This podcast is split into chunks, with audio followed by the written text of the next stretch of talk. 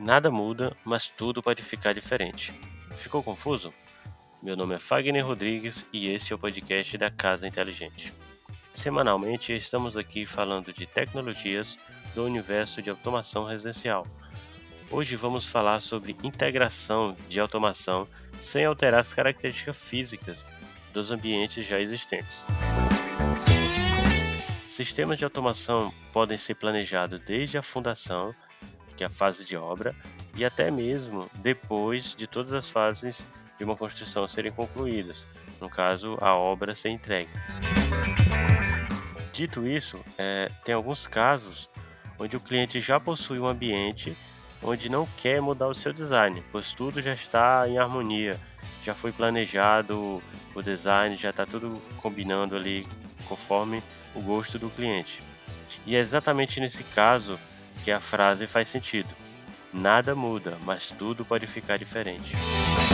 Com os módulos de automação residencial é possível integrar praticamente qualquer dispositivo elétrico eletrônico para que seu acionamento seja realizado via aplicação.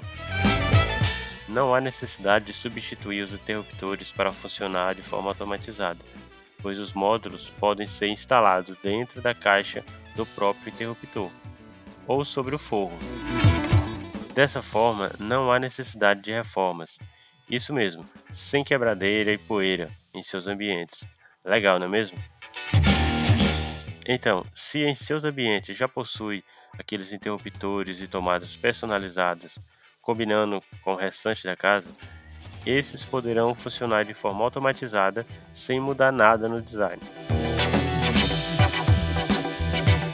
O dispositivo que controla a sala de TV e ar-condicionado também é muito discreto e pode ser facilmente camuflado, se for o caso.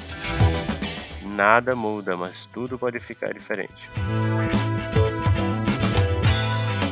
Ou seja, não vai alterar nada no design, porém, o funcionamento pode ser de forma diferente. Entendeu? A automação, além de todas as vantagens, ainda contribui com o design dos ambientes. Fantástico, não é?